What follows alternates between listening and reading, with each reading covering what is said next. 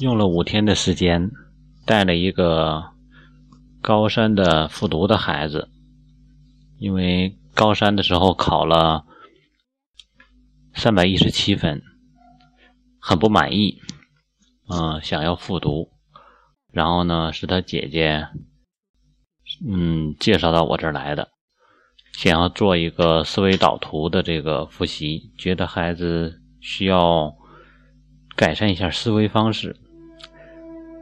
五天的时间呢，做了十次，因为时间很紧，做完之后马上就要回校去上课去了。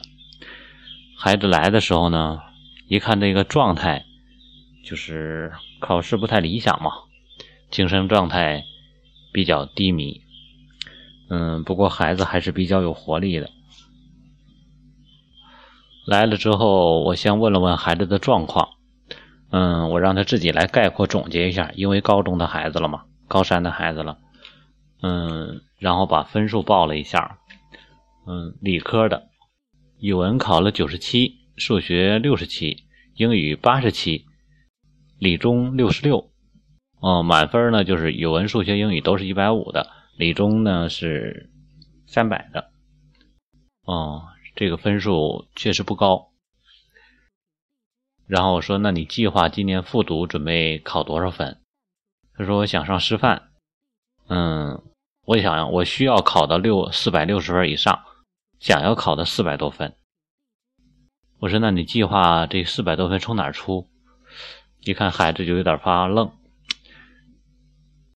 然后呢，一边挠着头，一边目光比较发散的，然后呢，看着我的电脑。然后再想再说，嗯，犹犹豫豫的说一百语文考一百吧，他语文原来考了九十七分，嗯，我语文就是古文理解不好，我觉得一百应该是没问题，大概这种状态吧，比较犹豫徘徊。然后呢，我说别的呢，其他分呢？你这九十七到一百刚提了三分呢，你三百一十七到四百六这差了一百多分呢。一百五十多分呢，哦，我说其他的呢，嗯，别的就是很犹豫，自己也下不了决心。理中应该是一百六吧，啊，因为理中三百分考了六十分，六十六分，哦，一看就是对语文比较有信心，因为能考九十七分是他所有里边平均比例最高的分数，所以语文觉得能提一点。理中呢属于考的最低分，空间大。所以想把这个空间留在理中这方面，但是说的一点也不敢肯定。然后我说那别的呢？别的我也不知道哦。更加剧烈的挠脑袋，一看就是比较焦躁。一看孩子的状态，嗯，然后我说那你觉得你今年复读一年是你想读还是家里？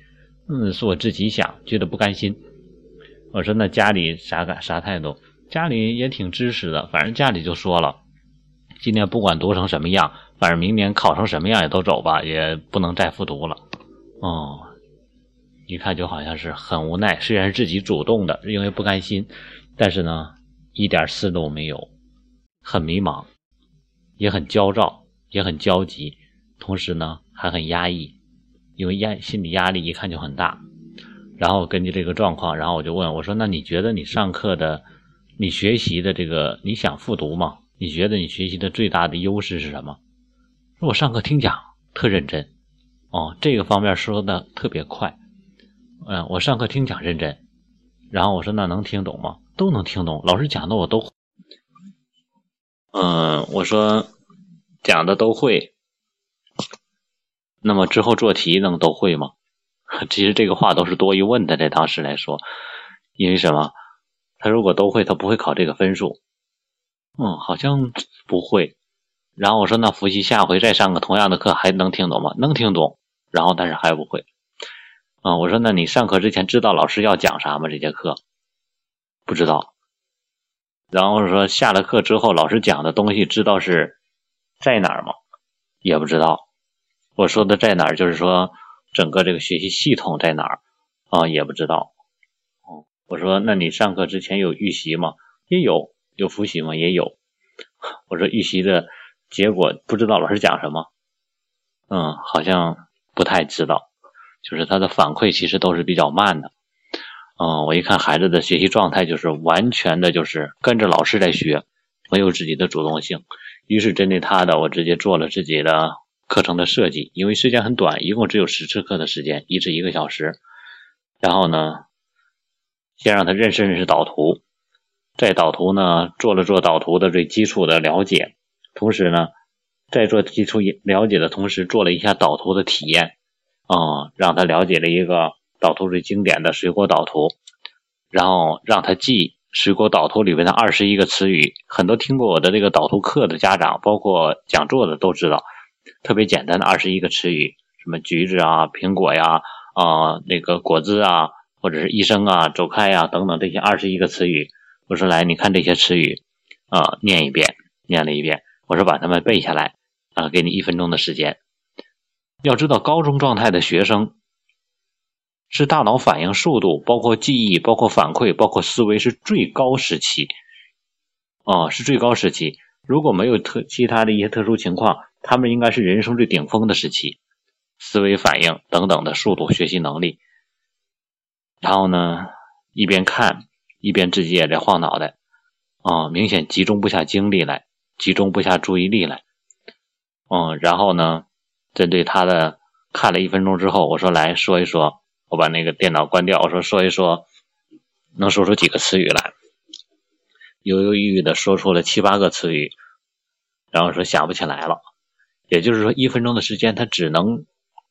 集中精力记住七八个词语，可见他的学习状态已经受到了极大的压抑、极大的打击，信心没有了。所以说，这样的孩子的学习状态、精神状态是这样的。他在学其实是一种苦学，哦。然后呢，我让他看了导图，我说来按照我这个顺序跟着我来看一遍，按照导图的方式解读了一遍。啊，水果包括有什么橘子啊，它里边还有果能够做成果子啊等等。看完一遍之后，我说来，现在我又把那个关掉电脑，我说跟我一块来回忆水果里面有什么。发现一张导图下来之后，他能够断断续续的把这些词语全都写出说出来。当这个过程发现他开始眼神有些光了，因为什么？通过这个过程，他能意识到我正在教给他的东西是有效的，而且挺有意思的，能他能让他比较轻松的做到他原本认为做不到的事情。一个导图看下来也是一分钟的时间，二十一个词语竟然能一个不差的说出来，信心就是这么产生的。然后之后。带他看了导图的一些规则，因为他有了信心之后，他学习的热情就有了，他的动力就有了。然后之后第一天结束就是这些内容，哦，当然还有一些细致的，嗯，一些引导啊，包括根据他的情况的一些针对性的发问。因为真正的通过这一次课程一对一的课程，其实我最大的感悟就是能够学会问问题。用这种教练的一些技术，真正去发现内心的东西，引导他发现自己没有看到的东西。其实，真正的帮助别人，并不是你教给别人什么，或者解释让别人听懂什么，而是让他发现自己没有注意到的那些事情。因为那种成就是非常高的，而且呢，会非常轻松，因为是他自己本身就存在，但是没有注意到的，他会发现。原来我不单是原来的我，我还是一个全新的我。然后第二天的时间带他做了思维训练，因为我发现他的在这个思维导图过程中，发现他的思维非常的板结，让他关联想一些事情的时候，他能想起的特别的少。在做思维思维训练的时候，同样的给他画了一个圆，我说你看这是什么啊？一个小的环圆圈，这是什么？让他进行拓展思维。啊，他能想起，只能想起七八种东西。啊，轮胎，啊，是个什么？还还说是什么？说了七八种之后，我说还有吗？没有了，想不起来了。而在同样的课程的时候，一个小学的四五年级的孩子，啊，两三个人就能说出上百种关联的想象。啊，是灯泡也好，是眼镜也好，车轮也好，方向盘也好，等等等等。而他已经不是说想不起来了，他不知道怎么想了，没有信心，而且呢，不想去想。所以，思维其实决定了为什么成绩数学的也好，理综的也好，考的那么低，因为他的思维已经给自己设限了。啊，然后呢，带他做了水果的吃法的导图，苹果怎么来吃，食用方法。当说这个问题出来的时候，就咬着吃啊。哦，原来我这一张导图在他那来说，一句话就解决了，没有别的吃法吧？就那么咬着吃。我说，那你没吃过水果沙拉吗？啊，也吃过。我说，你没削过皮吃吗？好像也吃过。哦，看他的状态，感觉好像刚才发现，原来水果还有好几种吃法。然后又继续来引导，哦，继续引导。我说，那么单纯就这么生吃有什么哪种几种吃法？啊，加工吃有哪几种吃法？等到课堂开始做导图的时候，已经能做出二三十种的吃法了，啊，然后自己特别有成就感。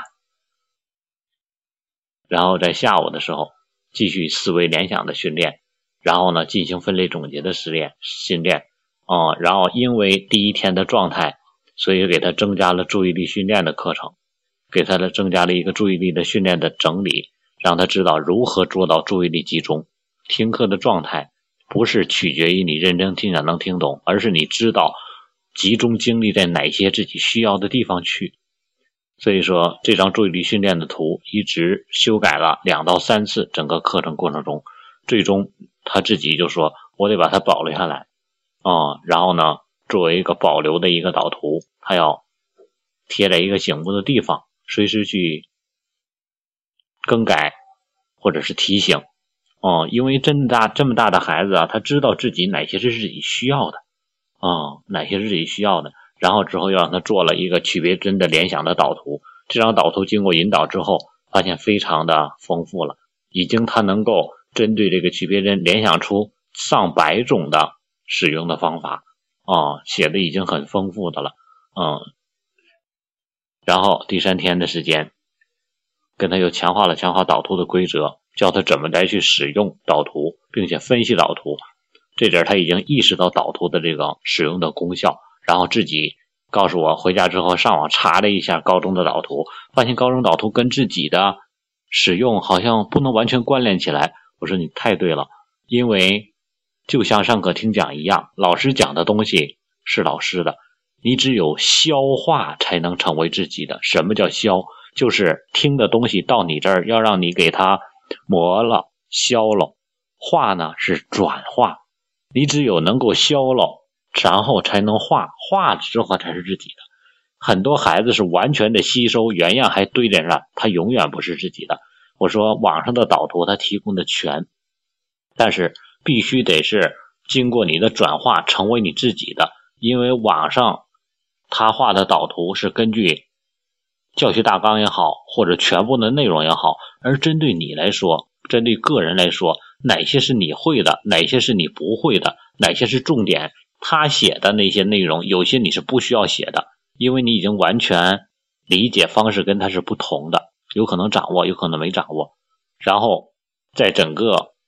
五天的课程中，一直跟他探讨，并且让他认同了一点，就是想要学习尽快提高进步，并不是解决所有的难题，并不是针对所有的大题都应该是第一时间去解决的，碰到什么问题第一时间解决，而是要以现有的能力和认知为核心画圆儿，然后解决。跟自己已经会的最近的这些问题会，但是好像还不太精通的，先把它精了，然后呢，模模糊糊不太会的，把他们给干掉、解决掉，成为会的。于是你会的这个知识圈、能力圈将逐渐向外延扩大，而不要直接去够一个离你很远、一点都不会的题，那样难度太大，会有极大的。自信心的挫伤，所以说我还给他做了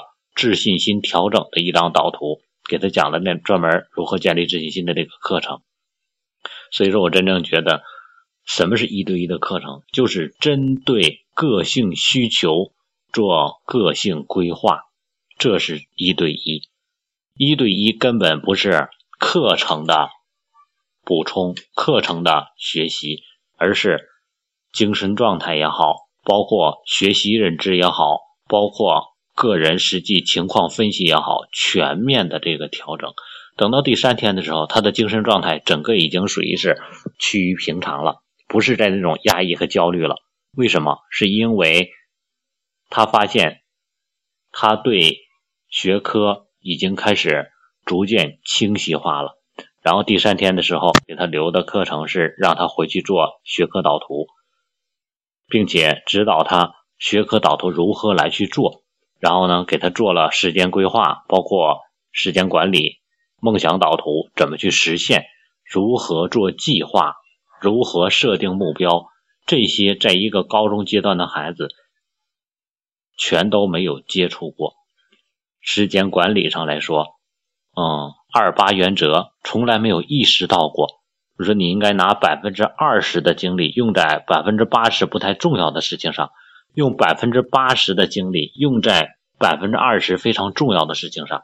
比如说你的科目的提高，你想要提高的时候，你会发现你语文分数已经很高了，你的提升空间已经很低了，考了九十多分。如果你考满分，也只有一百五十分，还有五十分的空间，而一百五十分的难度是成倍增长的，需要消耗的精力是成倍增长的。所以说，你语文的最大的优势就是因为你考了九十多分，所以说你有极强的信心，而且对他有了一定的学习的门路，也就是你有一定的掌握它的规律了。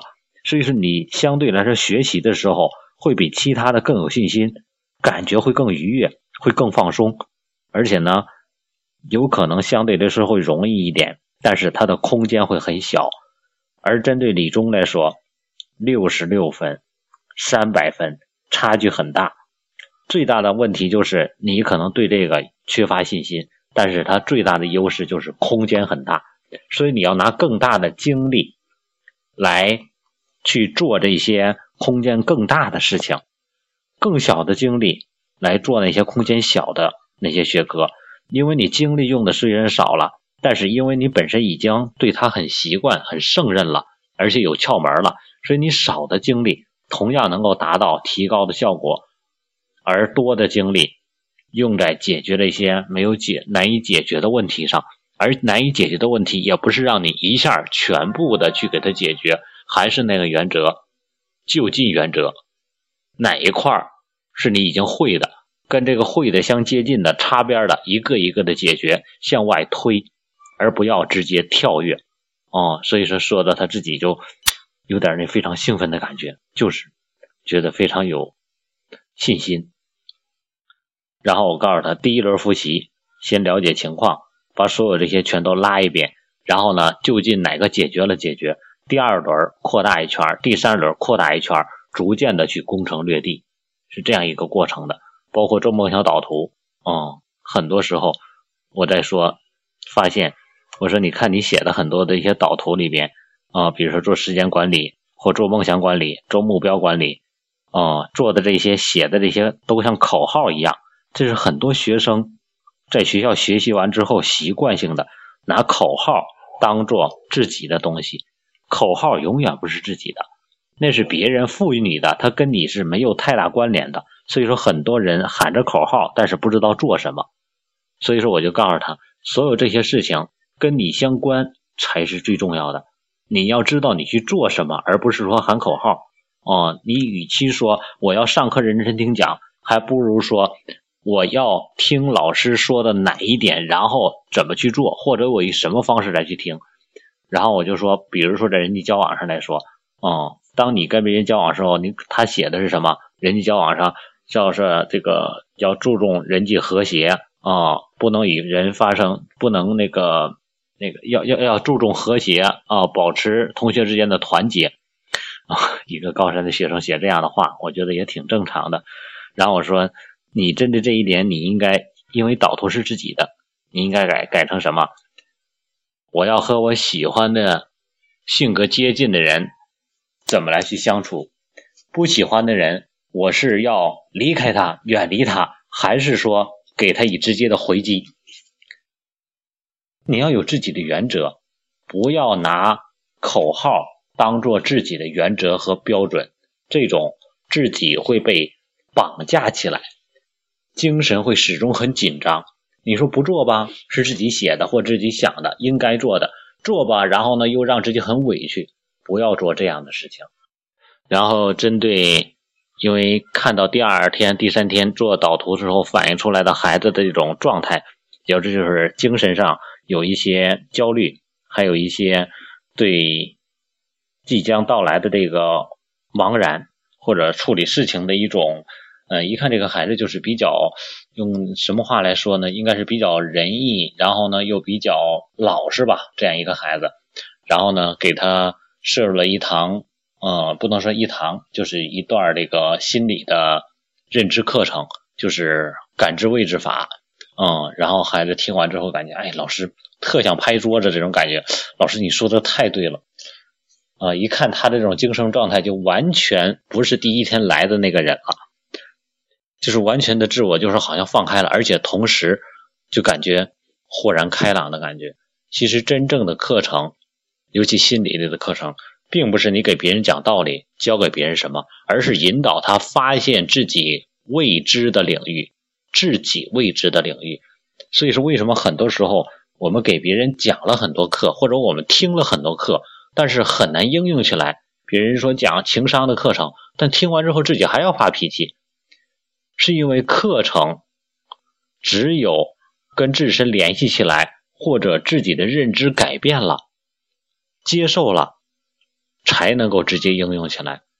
所以说，最好的心理调整。并不是讲多少道理，或者让你领怎么理会到什么东西，而是发现自己内心的东西啊，因为这完全是自我的东西。嗯，然后呢，又教给了孩子六顶思维帽，嗯，六顶思维帽。然后第四天的时间，因为针对孩子，你光有方法，他知道怎么学了，怎么做计划了，还需要一些怎么落实的时候加快速度。于是给他设入了两两堂的这个快速记忆的课程。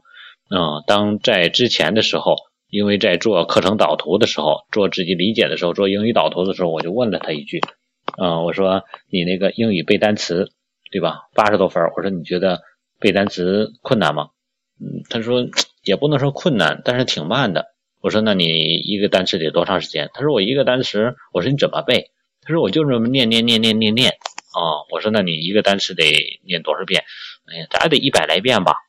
我说你一个单词一百多遍，嗯，机械记忆。我就说你这属于最原始粗暴的机械记忆。我是觉得好记吗？不好记，有时候就记混了。然后我就问他说：“你举个例子，哪两个单词比较混？”当时就说了两个单词，嗯，然后我就根据谐音法直接帮他，对吧？分开了，啊，纠正了。我然后我念了一遍，我说：“你看，你这样来想。”用联想的方式，嗯，然后他念了一遍，立刻就笑了，说：“老师，你这招真好，啊，因为经常混，一直都在混。当我说完之后，立刻就不混了。所以说什么叫学习方法？有些东西就是这叫什么？呃，一点它就通了的事情，很多事情。然后所以说第四天的时候给他做的快速记忆的课程。”呃，联想记忆、定妆记忆，嗯，用完之后觉得非常好用，嗯，然后我说你把那个课程的计划做的再详细一点，然后呢，把所有这些东西，因为他有了信心，他知道怎么做，心里有了想法，然后他再做的时候，你发现就会落得特别的踏实，啊，然后给他的两张专门整的两张大纸，我说你把你课程记录做完了之后，所有的这个知识点什么全都做在上边。然后就一个点一个点的勾画，完成一个就解决一个啊！我说一个学期下来，这一张纸画满的时候，你的所有的这些难点就全解决了啊！自己非常兴奋的拿回去做了。下午呢就给做的数码数字编码，因为时间的关系呢，只是把基础的这个数字编码记忆的快速记忆的数字编码给他讲了一遍啊！现场四十多个就记下来了。嗯，在之前的时候，二十一个词语。还记不下来。在这个时候呢，四十个，一共是四十组的这个完全不相关的这个词语，这个名称。然后呢，当时用了，呃，就是整个看了一遍，当时就能够完全复述出三十一个来。啊啊，对，三十个，有一个是错的，所以说是复述出了三十个。所以说这就是学习方法。你想一想，一个孩子以那样的学习状态，他学习他的效率，他都打多大的折扣啊！所以说，为什么很多孩子学的很费劲？那是因为一个孩子如果在初中找不到学习方法，到高中再吃苦，他也是没有效果的。他只是一直在砍树，都没有功夫磨斧子。所以说，孩子的学习一定在初中阶段要找到自己的符合自己的学习方法。虽然你没有说更好的、更科学的学习方法，但是自己的学习方法一定可以让你比别人更轻松，嗯，而且能够找到信心。所以说，给他做了这个数字编码，然后当时的时候虽然记得很多，但是一看，对吧？能够感觉到孩子并没有觉得多好用。于是，在第五天的时候，啊，拿过来了各个学科的那个思维导图，一看学科的思维导图拿过来的数学的写的非常的详细。然后我说里边的各个就是知识点没有完全写下来，因为时间的关系啊。然后说回去的时候我会做的很详细。为什么？这个不是我要求他做的，因为他自己意识到非常有用，而且孩子的状态已经是完全是那种精神状态非常好。在中间这个过程中，呃，因为在上课的过程中一对一的上课，也发现孩子注意力集中方面需要调整呼吸练习，教给他了调息。然后呢，又发现孩子有时候经常会叹息，不自觉的叹息。我说你的这个有点心肌缺氧，有点心肌缺氧，很紧张。问我老师，那用用用用住院吗？用吃药吗？我说不用，就是因为你的这个氧气供供量不足，这可能根据你的压力大有关系，根据生活规律有关系，又教他怎么来调整。啊，因为我本身有这个营养营养的这个基础，所以对一些东西还是比较轻描淡写能够做到的。嗯，所以说孩子的身体状态啊，包括教给孩子怎么去作息规律等等的，所以说身体状态，身体是革命的本钱。很多时候，针对一些调整来说，不是单纯你要解决你的问题，你要全方位的解决一个人的问题。嗯，然后做了这个科目的一个导图，给他做了一些修正，教给了他一些更细致的一些调整，然后又复习了一些快速记忆的东西。嗯，然后因为前一天的数字编码没有很深的感觉到孩子没有很深的体会，带着孩子最后有时间做了个游戏。我说来，瑞士银行有一个你的远房亲戚，临终前对吧？他要把密码亲口的告诉给你，但是他只能说一遍，说完一遍之后他就归西了。如果你记住了这个世界排名第三的。这个富翁的所有的财富都是你的了。如果你记不住，那就没机会了啊。然后我说来开始说数，说这密码。然后他开始说二零一五零五零六，然后二零一六什么什么。我我一听这数就是很肯定是他很熟悉的啊，谁都是这样。那不说熟悉的数咋能记住啊？然后说了十来位数，我说还有吗？嗯，我再想想。我说行，你别想了，我来接着来。然后我开始在他的数中间加数。我一加数，他说啊：“老师别别加呀，因为什么？他的顺序要被打乱了。”于是我在中间要么加一个，要么加两个，要么隔一个加一个啊，加了几个数，加到最后加到二十位，二十位完全没有关联的数，本来是有关联的，被我给打乱了，因为加了数了。然后我说：“来看二十位数，记吧，给你几分钟时间，你把它记下来。”晃脑袋啊，一边笑一边晃脑袋。我说：“怎么了？”记不下来，我说是不是都要放弃了？他说记不下来嘛。嗯，我说你看，你一看到这种感觉，就直接觉得不行，于是大脑就直接已经停顿了。我说来，拿出来那个数字编码，因为他还没有完全记熟。我说拿数字编码来，跟着我一块儿把它转化成数字编码，然后开始记，读了一遍，转化完之后读了一遍，然后之后擦掉。我说开始，哎，跟我一块儿回忆。写了前两个数之后，他说：“老师，你别说，你你就写就行，我给你说数。”开始说，之后二十位数，一个一个一个全写了出来。写完之后说什么感觉？老师太好了，太有用了。啊，我说这就是我教给你方法，你不认同，相当于没教。当你体会到之后，对吧？不用我教你，是自己都要去学了。嗯，老师回去我得好好把这个弄下来。啊，非常兴奋，脸眼两眼放光，一看就。然后最后说：“我说你看，咱们最后这个弄完之后，再看一看第一张导图，再回到第一初最初的原点。哦，拿出我最初给他一块儿让他做的那个记录，三百一十七分考了。你想要考四百六十分，对吧？然后只是语文知道要考一百，理综要考一百六，其他的还不知道呢。然后我说：现在你看一看，你准备考多少？”